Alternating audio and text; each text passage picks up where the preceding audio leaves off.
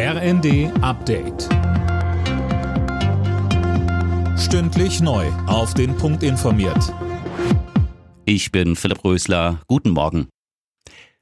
Die Sicherheitsmaßnahmen am Kölner Dom sind nach einer Terrorwarnung erhöht worden. Die Kathedrale wurde mit Spürhunden abgesucht und verschlossen. Wer heute an Heiligabend rein will, wird vorab kontrolliert. Das teilte die Kölner Polizei mit. Zu den Hintergründen machte sie aber keine Angaben.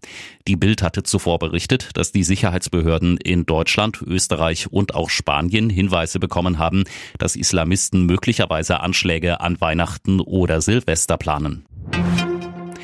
Anhaltender Regen und Tauwetter sorgen vielerorts für Probleme. In weiten Teilen Deutschlands warnen die Behörden aktuell vor Hochwasser. Gisa Weber berichtet.